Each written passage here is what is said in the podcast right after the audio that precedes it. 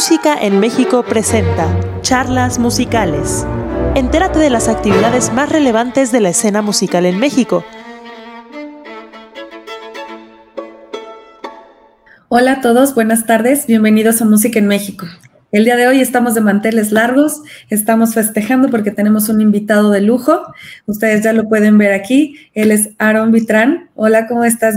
Este, bienvenido a Música en México. Muchísimas gracias, Nancy. Encantado de estar con ustedes. Estamos muy contentos de que nos hayas regalado este ratito para poder platicar contigo.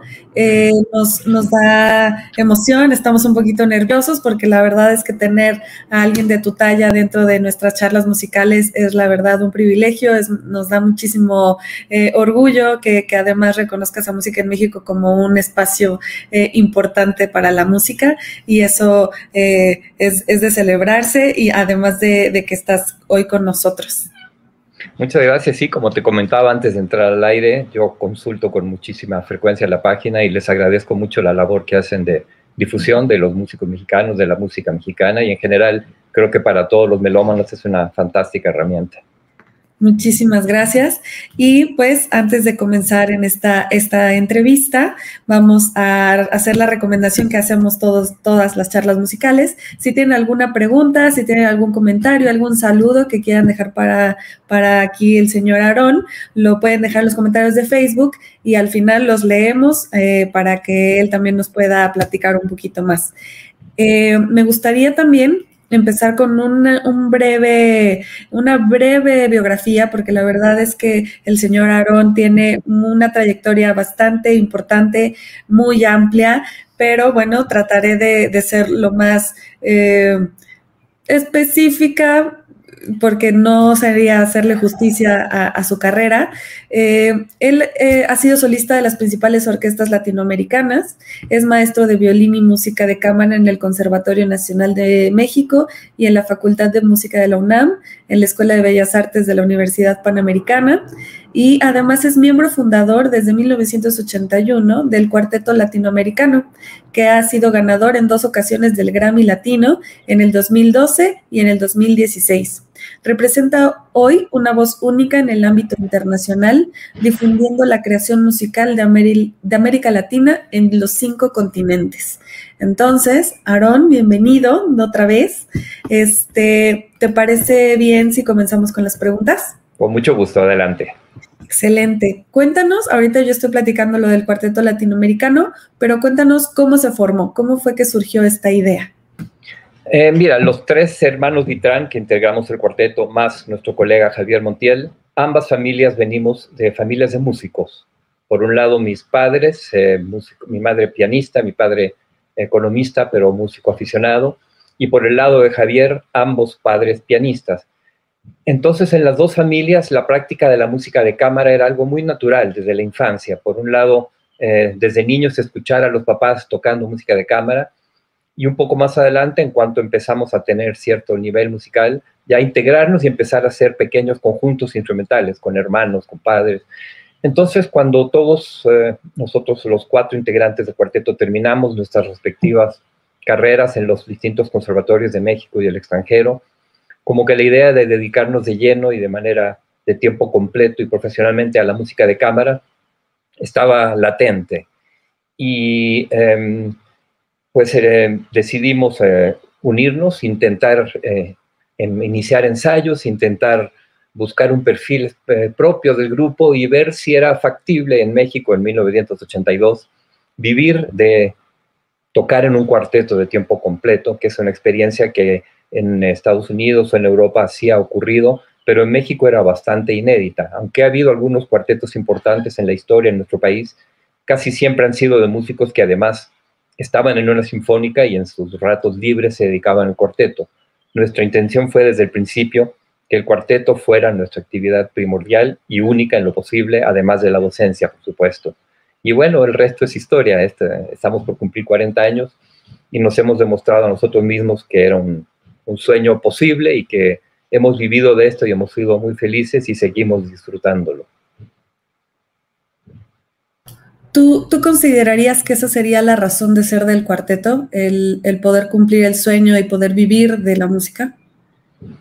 Em, yo creo que sí. Eh, realmente las opciones para un joven que se titula hoy en día, pues es eh, en música, digamos, son la más comunes, eh, preparar una audición, integrarse en una orquesta sinfónica, por supuesto la docencia. algunos privilegiados superdotados hoy en día pueden hacer una carrera como solista. Y la cuarta opción es la música de cámara, que no se le ha considerado ni se le ha visto tradicionalmente como una opción, nosotros creemos que sí es una opción, sobre todo en un país tan grande como el nuestro y con tan pocos grupos de cámara de tiempo completo y estables, pero es una opción compleja, puesto que en oposición, digamos, a lo que ocurre si tú te ganas una plaza en una orquesta o en un conservatorio, tienes tu sueldo quincenal asegurado y que con que, con que cumplas con tu trabajo aceptablemente tienes garantizada la estabilidad económica. Con un grupo de cámara hay que inventarse la carrera día a día en la medida en que nosotros eh, imaginemos y gestionemos proyectos, podemos seguir viviendo de esto. Y si no, si dejamos de hacer trabajo de oficina, por así decir, pues simplemente la carrera se nos acaba. Ese aspecto de la vida de un músico de cámara no es tan conocido, es bastante difícil, pero es posible y, por supuesto, desde mi punto de vista, muy recomendable, porque la música de cámara conjuga de una manera ideal, por un lado, el ser solista, porque en un cuarteto somos todos solistas, y por otro lado, el trabajo en equipo, la maravilla de poder estar interactuando con otros colegas y no sentirse tan solo en, la vida profesional, en las giras, en los viajes, en los conciertos. Entonces creo que, es una opción que los jóvenes hoy en día deben considerar. Ahorita que, lo mencionas, esta, esta eh, intensa actividad y el impacto que ha tenido en el medio local e internacional, el cuarteto latinoamericano eh, es, sin duda el, es, sin duda el ensamble de música de cámara más importante del país. Entonces, por este espacio en cuatro décadas, ¿a qué le atribuirías esta trayectoria tan larga y exitosa? Bueno, muchas veces me preguntan si tengo alguna receta para la supervivencia del cuarteto latinoamericano. De hecho, somos quizás el cuarteto más antiguo con los miembros originales en el circuito internacional. Em, si yo tuviera una fórmula mágica, ya la hubiera compartido y la hubiera vendido y hubiera publicado un libro. No hay una fórmula mágica, son muchísimos factores. Em, entre ellos puedo mencionar muchos. Por un lado, em, para que un grupo eh, pueda tener éxito, es muy importante que los integrantes todos tengan un nivel técnico que les permita sortear el repertorio de cámara antes que nada. Es decir, para configurar un grupo de doble nivel necesitas, en el caso de cuarteto, cuatro muy buenos músicos. En segundo lugar, tiene que haber una empatía emocional, tiene que haber cariño, tiene que haber respeto. Como en cualquier relación humana, eso se trabaja a muy largo plazo, mediano y largo plazo.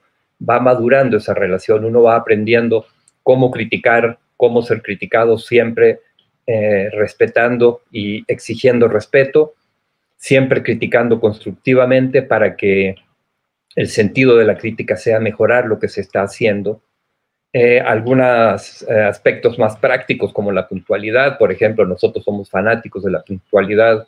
Hemos visto muchos proyectos musicales promisorios que fracasan por la impuntualidad de alguno de los integrantes que si vas a trabajar a largo plazo se puede volver un problema severo el humor, nosotros seguimos disfrutando, gozando con lo que hacemos, con los ensayos, estamos siempre 100% eh, involucrados en los ensayos, ese también es un asunto importante.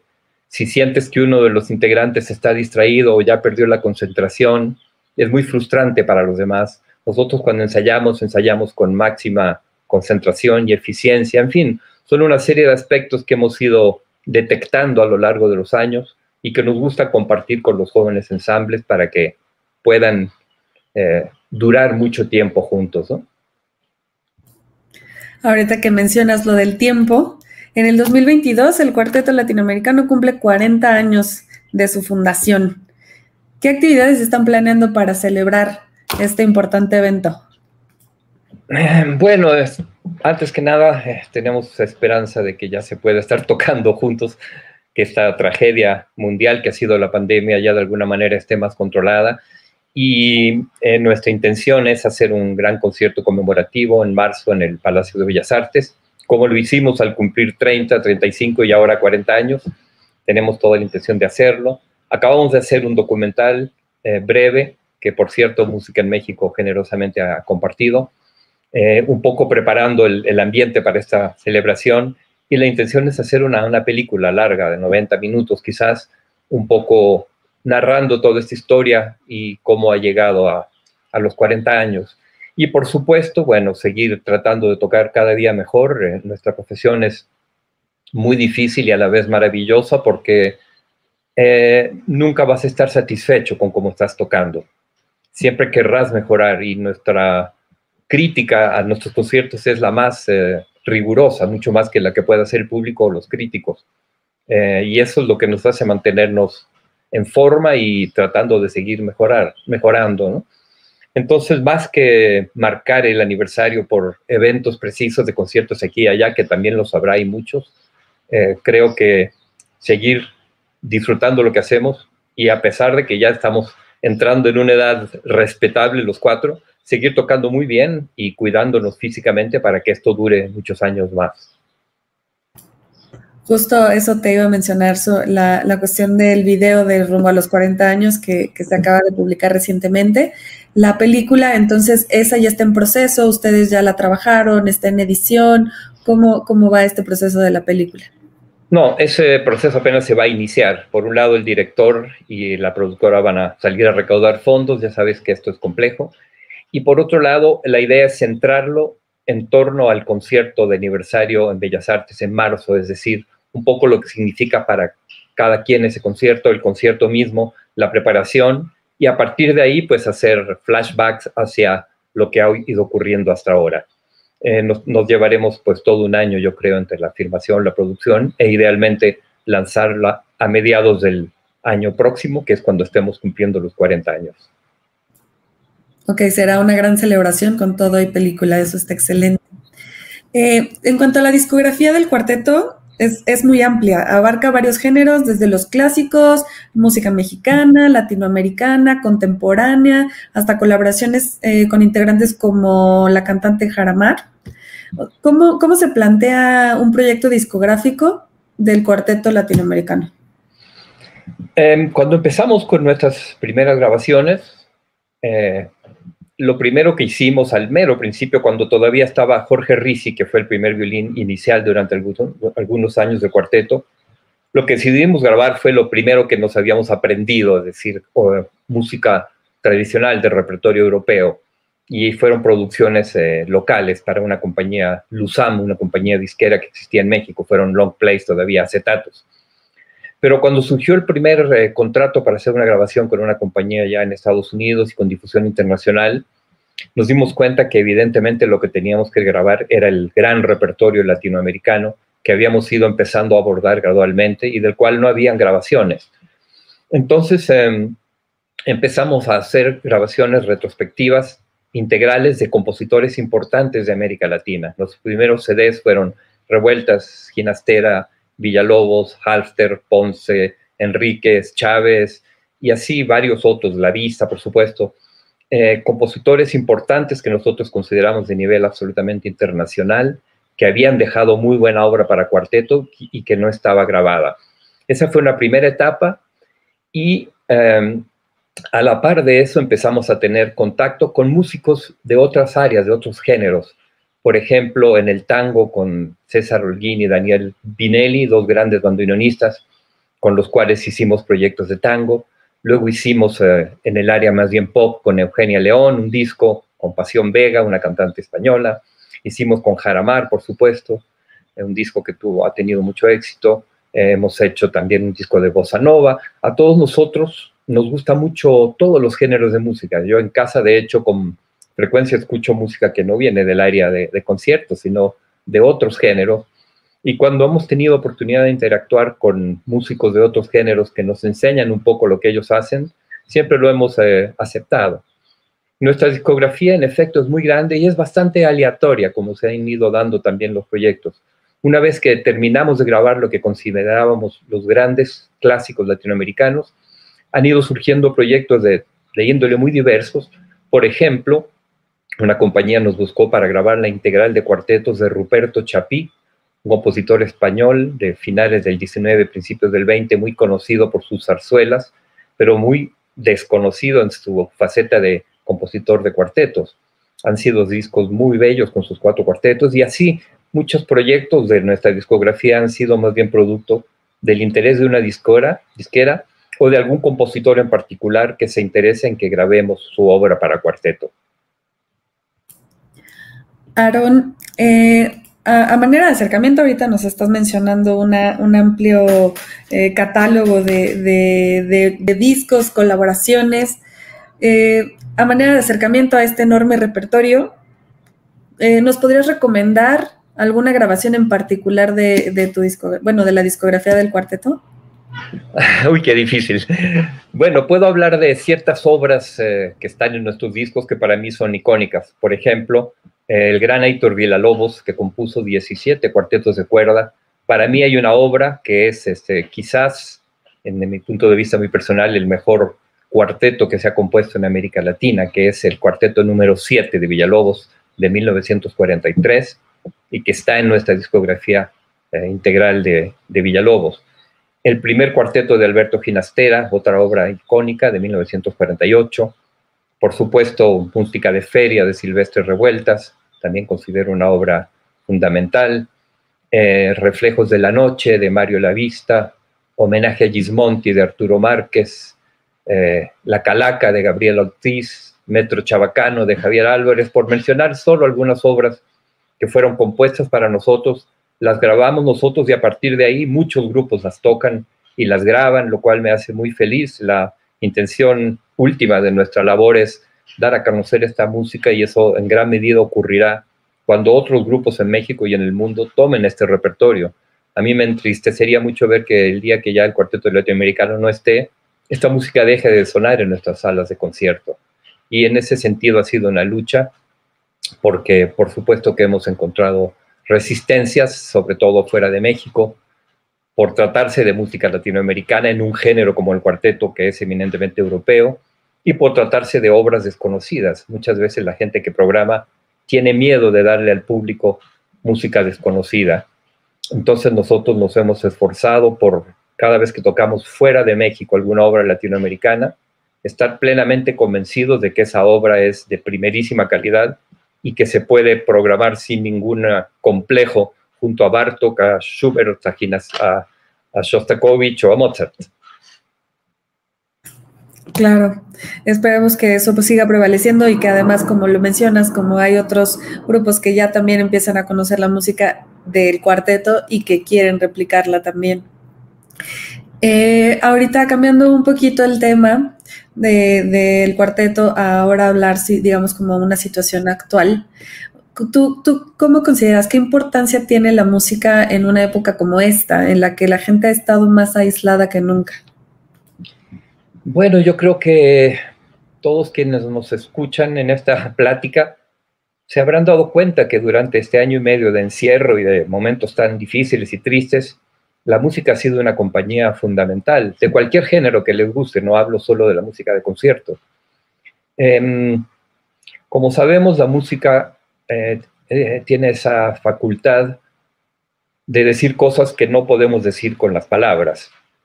Muchas veces este, hay emociones muy profundas que no logramos poner en palabras, pero que escuchamos una pieza, en mi caso, por ejemplo, un momento de una sinfonía de Brahms, y digo, es que es esto lo que estoy sintiendo, aunque no lo pueda decir. Y es una especie de catarsis saber que hubo algún músico, o hay, o en el presente, que con su música nos está diciendo cosas que aunque no pueden ser traducidas en lenguaje, están resonando profundamente con uno mismo. Y yo creo que pues eh, prácticamente toda la humanidad recurre a la música en momentos de alegría, en momentos de tristeza, en momentos de pasión, en momentos de desesperación. La música, como sabemos, ha acompañado al hombre desde el principio, el canto, la percusión, después eh, fueron evolucionando otros instrumentos y otros lenguajes musicales, pero es una necesidad humana incuestionable y la vigencia de, las salas de concierto, hablando ya en nuestra área, la área de concierto, la enorme efervescencia que había hasta, hasta que llegó esta triste pandemia, nos lo demuestra. Nosotros, eh, afortunadamente, hace muchos años que con el cuarteto nos presentamos siempre a salas llenas y siempre con un porcentaje muy alto, particularmente en México, de jóvenes, de un público muy joven. Evidentemente, algo les damos que, que lo necesitan, que lo buscan, que les satisface. Y yo mismo como escucha me doy cuenta que no, no hay un día en que yo no escuche música y lo hago porque la necesito y porque la disfruto mucho, ¿no? Sí, la, la, música ha sido un gran acompañante durante estos, estos días tan, tan complicados. Eh, ahorita que, que, retomando el tema de los conciertos que, que, dices que han tenido un gran aforo eh, en, en, en, las, en cuanto a asistencia de jóvenes, pues además de esta actividad de las salas de concierto, eh, tú y los miembros del cuarteto han tenido una gran influencia en la formación de jóvenes, o sea, también están como en la, en la parte de ser maestros, eh, formación, eh, en, la formación de jóvenes instrumentistas y de ensambles, en el estreno de obras de decenas de nuevos compositores y en la generación incluso de material didáctico para, las enseñan, para la enseñanza de los instrumentos. ¿Cuál es el trasfondo social que fundamenta estos intereses? Eh, bueno, nosotros tuvimos el privilegio de recibir una educación gratuita, pública, en el Conservatorio Nacional en México, de primerísimo nivel. En ese momento, cuando nosotros entramos al conservatorio a mitad de la década de los 70, estaban todavía muchos de los grandes músicos que habían emigrado a México de Europa después de la Segunda Guerra Mundial. Tuvimos la fortuna y el privilegio de tener maestros de esa generación que nos transmitieron, por un lado, conocimientos invaluables y por otro lado el amor por la música y por la docencia. Entonces, eh, cuando iniciamos el proyecto profesional ya con el cuarteto, a todos nos surgió inmediatamente la inquietud de, ir compartiendo nuestras experiencias, tanto como instrumentistas como en la generación de un grupo uh, de, música de cámara. Nos incorporamos a las escuelas, a las distintas escuelas, eh, eh, por ahí de 1981, 82, y yo creo que al principio éramos bastante malos maestros, honestamente. Digo, transmitíamos lo que podíamos como podíamos. Y a lo largo de estas, ya en mi caso, más de cuatro décadas de dar clases, creo que he aprendido muchas cosas. Por un lado, he aprendido muchas cosas yo como instrumentista que los alumnos, sin saberlo, me han ayudado a solucionar. Y por otro lado, creo que me he vuelto muchísimo más eficiente como maestro. He aprendido a solucionar los problemas de los eh, alumnos, de los problemas técnicos de una manera mucho más precisa, mucho más rápida y también en los aspectos de música de cámara hacer funcionar un ensamble de manera rápida. Eh, tu pregunta en cuanto a la labor social es evidente. Eh, mi respuesta es que yo siento un compromiso con regresar, regresarle al país lo que me, me dio, la formación que me dio, como decía, de manera gratuita. Y por otro lado, em, me entusiasma mucho trabajar con jóvenes. Yo tengo hijos o jóvenes también, adolescentes o mayores. Y eh, al igual como mi relación con mis hijos me, enriquece mucho todo el tiempo, también me enriquece la relación con los alumnos, su infinita curiosidad, su compromiso. Me gusta trabajar con alumnos que quieren ser músicos, que estén comprometidos. Alumnos que están ahí porque, no sé, porque es una disciplina más o porque los papás insisten. Normalmente a los seis meses eh, desisto o ellos desisten porque se dan cuenta que si no están 100% comprometidos, el trabajo conmigo no va a funcionar. Pero afortunadamente hoy en día tengo un grupo de 18 alumnos y cada uno de ellos está 100% comprometido con esto y es una fuente de inmensa alegría para mí trabajar con ellos. Qué importante es la labor de, de poder enseñar ese amor por, por la música. Eh, ahorita que, estábamos platicando sobre la pandemia y cómo ha sido este año tan complicado, o sea, ¿cómo han sido, cómo has visto que se han, eh, han, sido impactadas las actividades del cuarteto eh, del año pasado y ahora en el 2021 que todavía seguimos arrastrando un poco el, el encierro? Bueno, em, si algo le ha dado continuidad a nuestras vidas en estos 15, 16 meses ya de encierro, ha sido precisamente la docencia. Afortunadamente, gracias a estas herramientas tecnológicas como la que estamos usando, hemos podido seguir ininterrumpidamente dando clases y para mí ha sido una cosa muy importante mi rutina de mis días de clase y sentir que mis alumnos las esperan se preparen y ahí están. Porque realmente en la otra faceta de mi vida, la más importante, la del cuarteto, ha sido tremendo. El último concierto que el Cuarteto Latinoamericano tuvo fue el 18 de febrero de, del año ah, pasado, del 20, en Bogotá, Colombia, y no nos vimos por 13 meses hasta hace dos semanas, que finalmente ya los cuatro vacunados decidimos reanudar ensayos y fue muy emocionante. Esto ocurrió hace apenas, como les digo, dos semanas. Fue un momento realmente extraordinario. Nos reunimos aquí en mi casa a preparar cosas de la temporada que viene, a hacer una grabación de una obra que nos habían encargado. Y paso a paso esperemos que esta actividad, con todas las limitantes del caso, se pueda reanudar. Pero es interesante que los cuatro pienso que lo vivimos de maneras muy diferentes. Está alto obligatorio. Algunos se dedicaron a reflexionar, otros a revisar el pasado, otros a abordar un montón de proyectos que habían estado pendientes, proyectos musicales de estudio, que habían estado pendientes porque la actividad del cuarteto siempre es muy intensa y deja poco tiempo para proyectos personales. En fin, otros se dedicaron a, la jardinería, a cocinar. Cada quien encontró la manera de eh, intentar estar en paz frente a una situación tan dramática y que justamente a los músicos, como a muchos otros gremios, nos pegó muy fuerte, puesto que nosotros vivimos de los conciertos. Afortunadamente, como decía, también en ese aspecto la continuidad de la docencia fue fundamental para la subsistencia de nuestras familias y tengo una enorme deuda de gratitud con las instituciones que nos siguieron pagando y confiando en que estamos trabajando a distancia con el compromiso de siempre.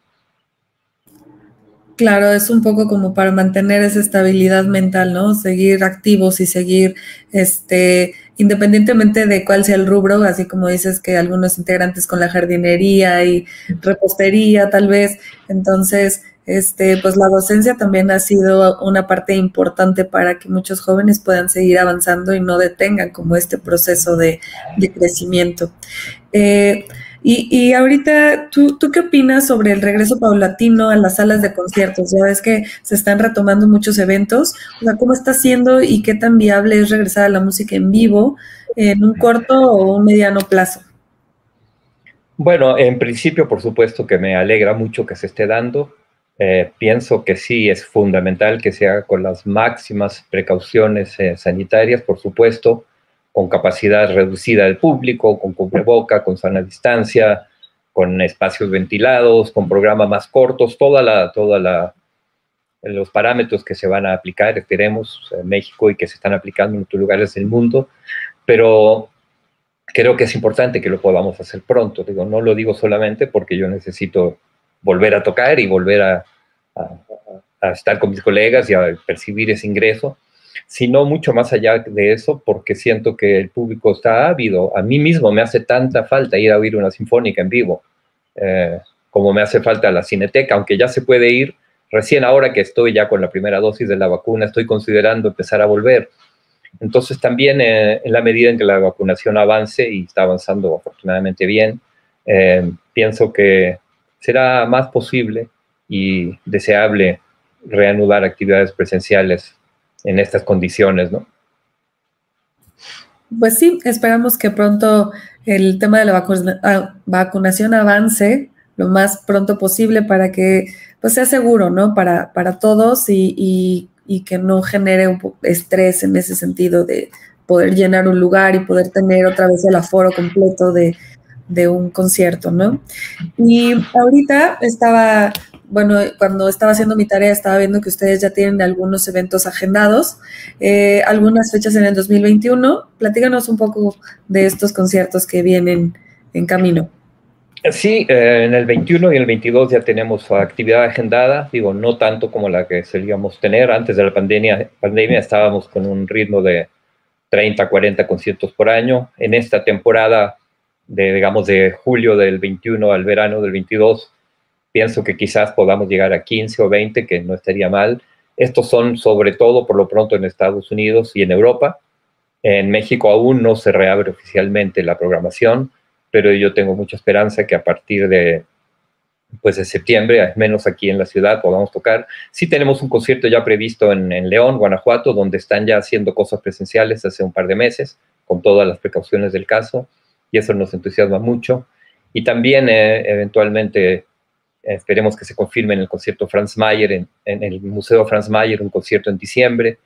y varios conciertos todavía en el aire en, con el Instituto Nacional de Bellas Artes en la Sala Ponce, que es nuestra casa habitualmente, pero eso en la medida en que pues ya con la institución y el sindicato hay acuerdo y se pueda empezar a programar. Pero estamos ilusionados, esperanzados y estudiando mucho y volviendo a la idea de que, de que, de que estaríamos tocando frente al público. Esperemos que sí, que sea más, más pronto y que obviamente las fechas puedan incrementar para poder disfrutar de nuevo del cuarteto latinoamericano. Eh, ahorita quisiera hacer una invitación a las personas que nos están viendo. Es una gran oportunidad hoy eh, con, esta, con este gran personaje. Pueden aprovechar para hacer sus preguntas. Tenemos todavía tiempo, tenemos un buen tiempo para seguir platicando con Aarón. Entonces, no, no desaprovechen esta oportunidad. Tienen este, todavía una media hora para seguir escribiéndonos sus, sus preguntas. Y a mí me gustaría que nos platicaras un poquito sobre esta experiencia de haber ganado eh, los Grammys.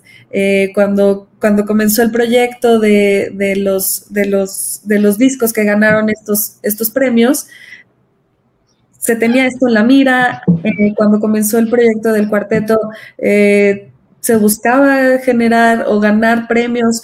Yo, yo sé que cuando uno comienza esto en una especie de, que es un sueño, ¿no? Lo hace porque ama la música, porque le gusta, porque quiere que la gente conozca su trabajo, pero este, ¿qué sucede cuando llega un Grammy? Em, mira, yo te voy a ser bien sincero, al menos en mi caso en particular. A mí nunca me ha motivado como meta el llegar a tocar en tal teatro, el obtener tal premio o tal reconocimiento. Eh, te digo sinceramente que lo que más me emociona es que el próximo concierto sea mejor que el anterior y seguir mejorando. Si te enfocas en eso, en, eh, exigirte al máximo y en seguir mejorando, las cosas empiezan a pasar y a, ocurrir bien. Cuando empezamos uh, las primeras giras a Europa y empezamos a tener buenas críticas, eh, pues fue una sorpresa porque era muy difícil para nosotros realmente establecer ese parámetro de dónde estábamos parados en, en el escenario internacional. En México, como prácticamente no había cuartetos cuando iniciamos, muy rápidamente llegamos a ser el, el cuarteto principal en los ochentas. Eh, no fue ningún mérito, puesto que en realidad no había competencia. Hoy en día, afortunadamente, hay varios cuartetos de muy buen nivel. Pero ya medirse internacionalmente era una historia diferente y cuando empezamos a ver que la, eh, la recepción de los públicos y crítica en el extranjero era muy buena, eh, pues empezamos a confiar en lo que hacíamos. Y como consecuencia de eso empezaron a pasar cosas importantes, empezaron a llegar invitaciones a teatros como la Scala de Milán y otros, y invitaciones de distintas compañías disqueras para muchos proyectos. Y así fue como algunos de nuestros discos empezaron a ser considerados en nominaciones al Grammy. A la fecha llevamos, eh, si no me equivoco, seis o siete nominaciones y dos de estas nominaciones ganaron, obtuvieron el Grammy Latino. Eh, por supuesto que es una enorme satisfacción, no es algo que uno busque, pero cuando llega es muy satisfactorio, sobre todo porque los Grammys se otorgan con el voto de tus colegas, es decir, de, los que nos dedicamos a esto, los que somos miembros de la academia, votamos por los proyectos eh, que nosotros mismos hemos producido y sentir que a los eh, colegas les gusta nuestro trabajo es, muy emocionante. Pero te soy muy sincero cuando te digo que no trabajamos para obtener metas concretas. Queremos tener más conciertos porque de eso vivimos y porque nos encanta tocar y lo que vaya ocurriendo a raíz de la calidad de esos conciertos ya no depende de nosotros, y pues si es favorable, tanto mejor. ¿Tú consideras que la obtención de estos premios y seguramente muchos más reconocimientos que han tenido en su trayectoria los ayudan a impulsar o a proyectarlos todavía en más países ante otro tipo de públicos que tal vez no están como tan familiarizados con el tipo de música que ustedes eh, o con el cuarteto en específico? ¿crees que esto ayuda a ese crecimiento? Sí, indiscutiblemente, y eso nos dimos cuenta cuando obtuvimos el primer Grammy. A partir de ahí, en todos nuestros currículos, todos los currículos, o cuando nos presentaban, decían de el cuarteto ganador de Grammy, cuarteto latinoamericano, es decir, para la gente que te invita y te presenta, como que eso le da un plus y le ayuda a atraer público. Para mí fue una sorpresa que eso, ganador de Grammy, se volviera casi como una parte de nuestra presentación siempre. Nunca pensé, cuando eso ocurrió, que era tan importante en ese medio. Y pues bienvenido, si es así y eso va a acercar a más gente a nuestro trabajo, pues me parece magnífico, ¿no? Y sí, en ese sentido, por ejemplo, toda nuestra discografía, de ella no ganamos dinero. Los discos de música clásica son un mercado bastante limitado, no aspiramos a ganar dinero de ellos, pero sí, yo creo que nuestros discos nos han generado cientos de conciertos a lo largo de los años. Y hoy en día, bueno, en YouTube muchos de estos discos ya están eh, de manera gratis, aparte de los que están en plataformas de paga, muchos videos que hemos hecho a lo largo de los años, y eso es justamente lo que nos genera trabajo hoy en día en, esta era digital, en que la gente en cualquier punto del globo puede consultar eh, quiénes somos y qué hacemos, ¿no? Claro, por supuesto. Ahorita la, facilidad de la tecnología que nos puede acercar incluso este, a géneros en los que tal vez en algún momento no estábamos tan familiarizados, este, ayuda muchísimo, ¿no? A través de eh, los streamings como Spotify o, las plataformas como YouTube que nos permiten tener todavía más cerca y sentirnos acompañados con, todo tipo de música, ¿no? Incluso abrir como un poco el horizonte sobre lo que uno siempre escucha y esa necesidad de conocer y y, saber mucho más de cualquier tema, ¿no? Sí, cuando me preguntabas antes sobre un poco qué hicimos durante la pandemia, para mí YouTube ha sido una herramienta maravillosa porque he podido ver y escuchar cantidad de grabaciones, por ejemplo, en mi caso que me interesa mucho de violinistas del pasado, que hoy en día ya hay gente que las ha ido subiendo y ha sido realmente maravilloso el tiempo que he tenido para visitar YouTube con calma y encontrar joyas que normalmente durante el año no, no puedo hacer. Sí, a lo mejor podríamos tomar como ese año eh, como un, una pausa que necesitábamos muchos como para poder retomar y este incluso, no sé, hacer una introspección, ¿no? Sobre qué queremos y cómo podemos mejorar, ¿no? Como personas, como, como sociedad. Eh, me gustaría leer una de las preguntas que, te, que, que nos llega a través de YouTube Ian Marcelino González Cortés, muchas gracias por, el saludo, por los saludos que nos envías y los saludos que, envías al señor Aarón. Eh, ¿Qué actividades, y, su pregunta es, perdón, ¿qué actividades se esperan para la celebración del 40 aniversario del Cuarteto Latinoamericano? Eh, bueno, esto lo mencionamos brevemente hace un momento. Para nosotros el momento culminante será justamente en marzo. el 22 de marzo de 1982 fue nuestro primer concierto Consiguientemente, el 22 de marzo del 2022 serán los 40 años de ese momento. Ojalá podamos hacer coincidir esa fecha con un concierto ese mismo día. Y eh, como mencionaba también antes, en la filmación, la grabación de esta película, que contará un poco esta historia culminando con ese gran evento. Y eh, tenemos en puerta grabación de discos, para uno que haremos ahora en agosto de este año, dos que acaban de salir y bueno, eh, sobre todo eh, seguir tocando y seguir dando clases. Eh, es simbólico el número 40, pero no es diferente al 39, al 38 y al 37. Realmente seguir haciendo lo que hacemos con máxima entrega y con máxima calidad, mientras físicamente nos sintamos jóvenes y en posibilidad de tocar esos instrumentos tan difíciles. Perdón, el micrófono no lo podía aprender. Este, pues muchas gracias, Ian, por tu, por tu pregunta. Nos menciona, nos escribe también Ricardo Ramer, tarde pero presente, querido maestro. Eh, Mariana Juárez Curiel, ya se les extraña mucho, es un placer poder escucharlos. Es, es, en mi opinión, creo que la sencillez y cercanía que tienen con el público da apertura a que la audiencia joven o que no sabe mucho de música se interese tocan con la misma pasión, no importa si es en un lugar pequeño o mucho más grande.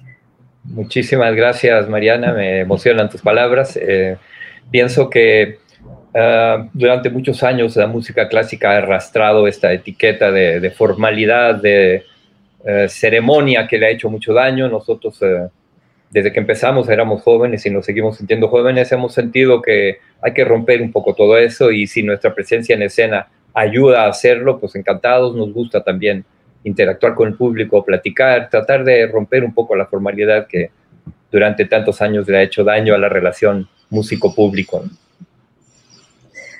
Oye, este, Aaron, me gustaría que me platicaras ahorita que decías que en YouTube encontraste estas grandes joyas.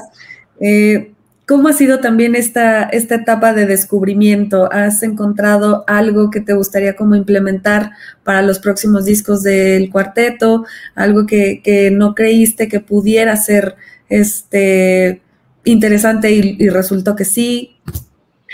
Em, bueno, lo que me he dado cuenta es que la generación joven hoy en día es eminentemente visual. Cuando a un alumno le digo, escucha tal obra, antes que ir a poner un CD o a buscarla en Spotify o en, Amazon, va y si la encuentra en YouTube, la va a oír en YouTube. Muchas veces no son las mejores versiones, pero son las que tienen imagen y audio. Es decir, puede ser un estudiante de un conservatorio de Nueva Zelanda tocando el concierto de Mozart y en lugar de escuchar a Oistrakh va a escuchar a este porque de Oistrakh no hay video y de este chico sí hay. Esa es una gran enseñanza en el sentido de que pues casi hoy en día es una, una condición que nuestras nuevas grabaciones en lo posible vayan acompañadas de imagen, de video, para garantizar que los jóvenes se acerquen, se interesen. Em, no diría que lo lamento, pero sí extraño un poco la idea de cuando yo era más joven sentarme a oír un disco sin ninguna otra distracción. Eh, eh, no necesitaba ningún complemento visual para dejarme llevar por una sinfonía de Mahler y vivir y soñar y viajar. Eh, eso creo que se está perdiendo. Es inevitable, quizás suene yo anticuado y quizás debiera resignarme a esto, pero pienso que la música se sigue oyendo con los oídos, no con los ojos. Y pues vamos un poco en la dirección contraria. Quizás esa sea mi conclusión. Por supuesto que, por ejemplo, ahora que te hablaba de grandes violinistas del pasado, admiro muchísimo a David Oyster, el gran violinista ruso del siglo XX. Hay algunos videos de él tocando, no muchos, que son una joya, pero hay varias grabaciones de él de audio, de conciertos en vivo, incluso que no tienen video. Tengo que confesar que verlo en los que sí tienen video me emocionaba aún más que en los que escuchaba. Pero bueno, eso no me hace descartar una grabación de Oyster porque es puro audio, ¿no? Pues sí, este, es, interesante encontrar estos, estos joyas y dices que la música se sigue escuchando con los oídos, pero se sigue también sintiendo en el corazón, no importando dónde lo, dónde lo escuches o de qué manera, ¿no? Siempre llega aquí. Eh, tengo un comentario de Juanita Silva. Felicidades por su hermoso trabajo. ¿Hay planes de realizar otra grabación con valses mexicanos en un futuro? El álbum realizado es hermoso muchas gracias, Juanita. Me alegro que, ese álbum le, guste.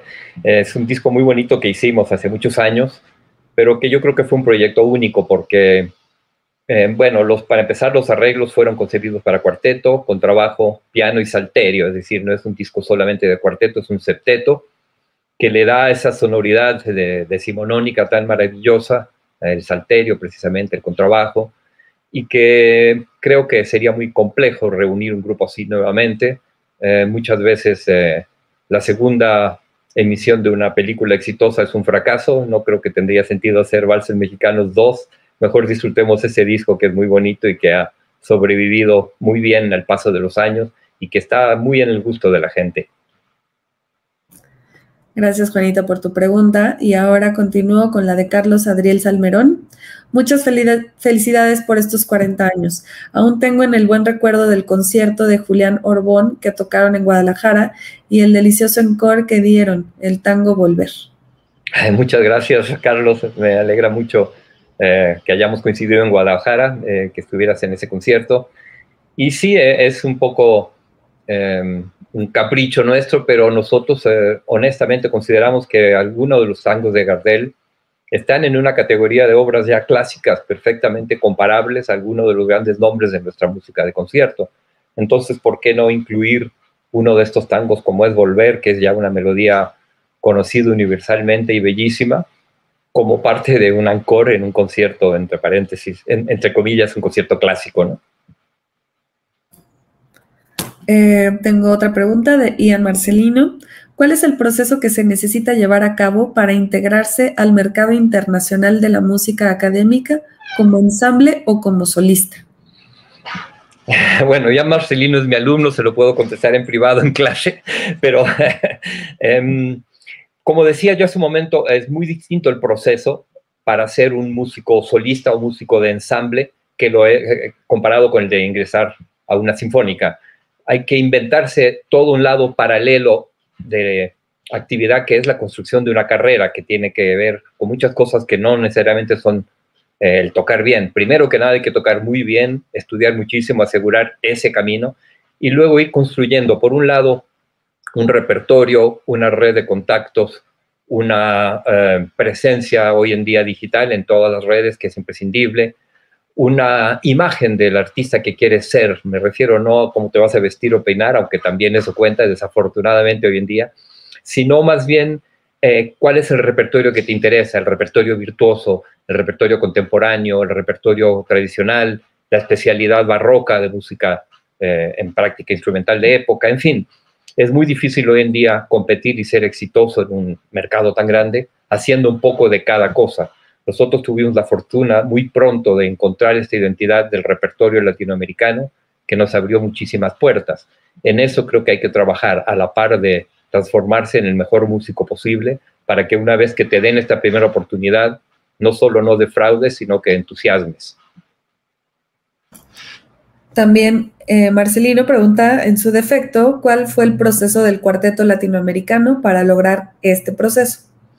Bueno, primero los cuatro integrantes formarnos muy bien como instrumentistas al mayor nivel posible, terminar nuestros observatorios en México, salir a especializarnos con los mejores maestros, buscar becas, buscar apoyos, seguir estudiando mucho y luego, resumiendo lo que dije, buscar una identidad especial para el grupo, que en nuestro caso fue este repertorio. Gracias, Aaron. Eh, tengo otra pregunta de Osvaldo. ¿Las clases las da en forma virtual? ¿Dónde puedo solicitar informes? Felicidades por su trayectoria. Dios me dio la oportunidad de disfrutarlos en su celebración de 30 años en el Conservatorio Nacional de Música. Ojalá me permitan los 40 abrazarlos para abrazos para todos. Eh, muchas gracias. Bueno, yo doy clases eh, presenciales, el Conservatorio Nacional, la Facultad de Música y la Escuela de Bellas Artes de la UP.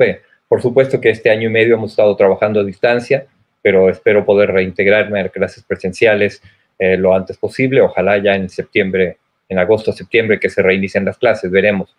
Normalmente no tengo tiempo de dar clases particulares eh, fuera de estas tres instituciones. Si te interesa estudiar conmigo, te uh, sugeriría audicionar para ingresar a alguna de estas tres escuelas. Bueno, esperamos que Osvaldo lo, haga para que pueda tener oportunidad de, estudiar contigo. Eh, ahorita por el momento no tengo más preguntas, pero me gustaría también que eh, durante la pandemia, además de estar como impartiendo clases, eh, ¿pudiste trabajar en algún, en algún proyecto personal? sí, muchos, relacionado con el violín, digamos, aparte de la cocina y la convivencia con la familia que ha sido maravillosa. Em, tenía, por ejemplo, la intención de aprenderme conciertos para violín de compositores mexicanos, Ponce y Haster en particular, que pude ahora estudiar a conciencia, cosa que no había podido hacer. Tenía varias este, obras importantes del repertorio de violín y piano, sonatas importantes que había enseñado muchas veces, pero que no había podido realmente estudiar a conciencia. La sonata Kreutzer de Beethoven, la sonata de Debussy, las tres sonatas de Brahms, obras que a lo largo de mi vida como maestro me han acompañado pero que no había tenido oportunidad realmente de dedicarles meses a cada una de ellas a trabajarlas bien. Y eso ha sido muy, muy satisfactorio, porque aunque no las toque luego en recital, porque mi trabajo sigue siendo el cuarteto y espero que siga siendo, me da mucha satisfacción ahora poderlas enseñar sabiendo que las, que las puedo tocar bien en concierto. ¿no? Muchas veces como maestro te ves enfrentado a obras que tú no has estudiado, no has tocado. Me, me, está ocurriendo en este momento con un maravilloso alumno que tengo en la maestría del conservatorio, que está tocando de una manera formidable el concierto para violín de Carlos Chávez, obra que yo en mi juventud nunca estudié y que apenas ahora estoy resolviendo para poderla enseñar a conciencia. Y la, pandemia me ha permitido justamente tiempo para, para todo eso, que normalmente es imposible entre la agenda de viajes y la intensidad de mi carga académica. Ok, tengo una pregunta de Ángel Romero. Muchas gracias, Aaron, por la respuesta. Eh, como, como músicos jóvenes, ¿cuál es la mejor lección que podemos aprender eh, de la pandemia y aplicar en la nueva normalidad? Bueno, yo creo que la pandemia ha sido tan, tan fuerte, todo lo que nos ha pasado a todos, y tan trágico a mucha gente cercana, que todos hemos vivido pérdidas muy, muy dolorosas, que nos ha hecho cuestionarnos realmente que en la vida tenemos que hacer lo que más nos gusta. No hay realmente tiempo en una vida que dura, si nos va bien, 100 años, eh, de hacer todo. Y escoger algo evidentemente implica descartar muchas otras cosas. Y si a pesar de la pandemia has seguido con ganas de estudiar tu instrumento, de seguir progresando, de eh, ver más allá, imaginar proyectos y soñar con volver a tocar en público, volver a tener clases o enseñar, quiere decir que lo que realmente amas es la música. No tengo duda que ha habido muchas deserciones de alumnos que durante la pandemia y ante la imposibilidad de ver al maestro y de tocar con otros compañeros, se han sentido desanimados y le han, no le han encontrado más sentido al estar encerrado tocando tu violín si no tienes este estímulo externo si logras mantener internamente esa, ese estímulo y ese estímulo y esa necesidad imperiosa de estar haciendo música, quiere decir que esto es lo que te gusta y creo que esa es la mejor enseñanza de la pandemia. Y sin duda eso se va a reflejar, todo este año de privaciones eh, va a hacer que cuando llegue el momento de volvernos a encontrar público e intérpretes sea muy emotivo, muy emocionante y justifique todo este ayuno. Pues esperamos que eso esté sucediendo contigo, Ángel, que, la música te haya eh, acompañado y que siga sigas queriendo practicarla a pesar de esta, esta situación y la nueva normalidad eh, te, mantenga sobre, sobre, la misma línea.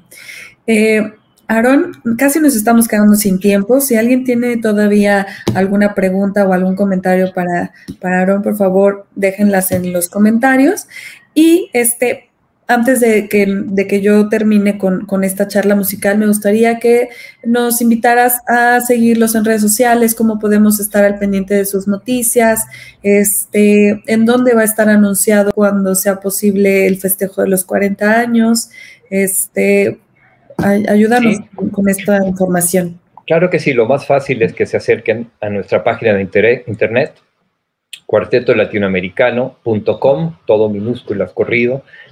De ahí tienen enlace a todas nuestras redes, nuestro canal de YouTube, nuestro Facebook, nuestro Instagram y em, allí mismo en la página del cuartetolatinoamericano.com podrán ver por un lado el calendario de conciertos. Cada vez que un concierto se confirma, inmediatamente lo, lo subimos al calendario. Podrán ver nuestra discografía, podrán ver eh, pues eh, currícula, críticas, eh, fotos y como les decía, enlaces al canal de YouTube, que a la fecha tiene casi cerca de 50 videos, algunos de ellos de conciertos en vivo, muchos otros de grabados expresamente para ser difundidos. Entonces creo que es lo más fácil para seguirlos. También en Cuarteto Latinoamericano en Facebook, por supuesto, los que usan Facebook. Muchas gracias, Aaron. Acaba de surgirme otra pregunta a mí. Dime. Este, eh, han tenido mucho, muchas colaboraciones y han tenido oportunidad de grabar un repertorio bastante amplio, muy versátil. ¿Hay algo para el cuarteto latinoamericano que todavía esté pendiente? ¿Alguna colaboración que todavía no se les haya este, hecho realidad? Eh, bueno, eh, en relación a colaboraciones con otros artistas, en este momento no te podría decir nada en concreto, no tenemos pendiente el trabajo con algún músico en específico. En cuanto a proyectos para el cuarteto, sí, sí, afortunadamente seguimos encontrando repertorio latinoamericano que amerita ser conocido y grabado, y hay varios proyectos en el tintero.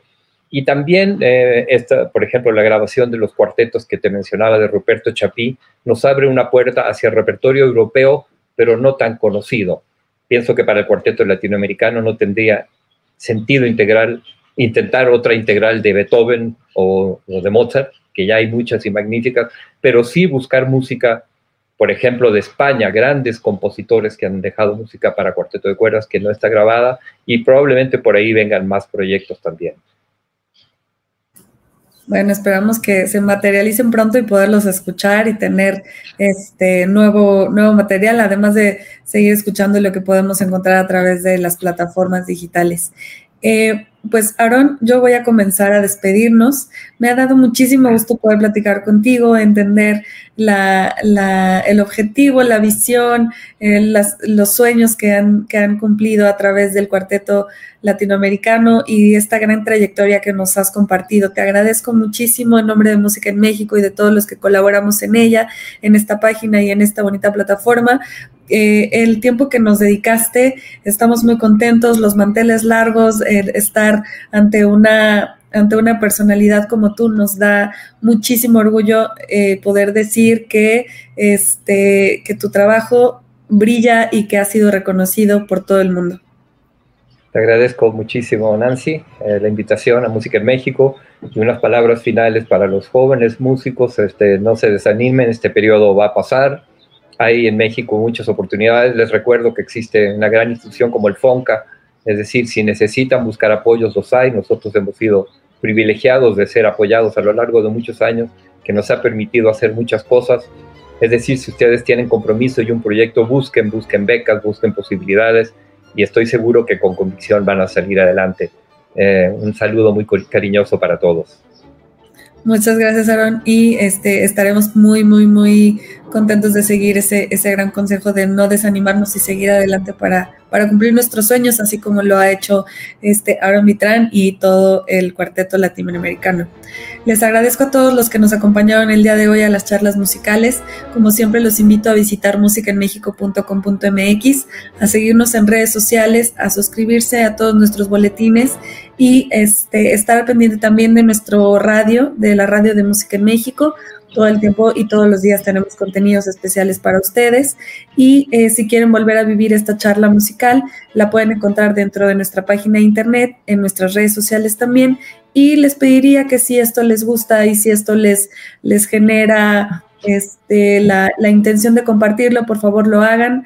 Este, este contenido creo que merece ser escuchado y visto por, por mucha gente para dar a conocer la música eh, latinoamericana, la música mexicana y eh, pues bueno, les agradezco a todos por habernos acompañado. Te agradezco muchísimo, Aarón, por esta gran plática.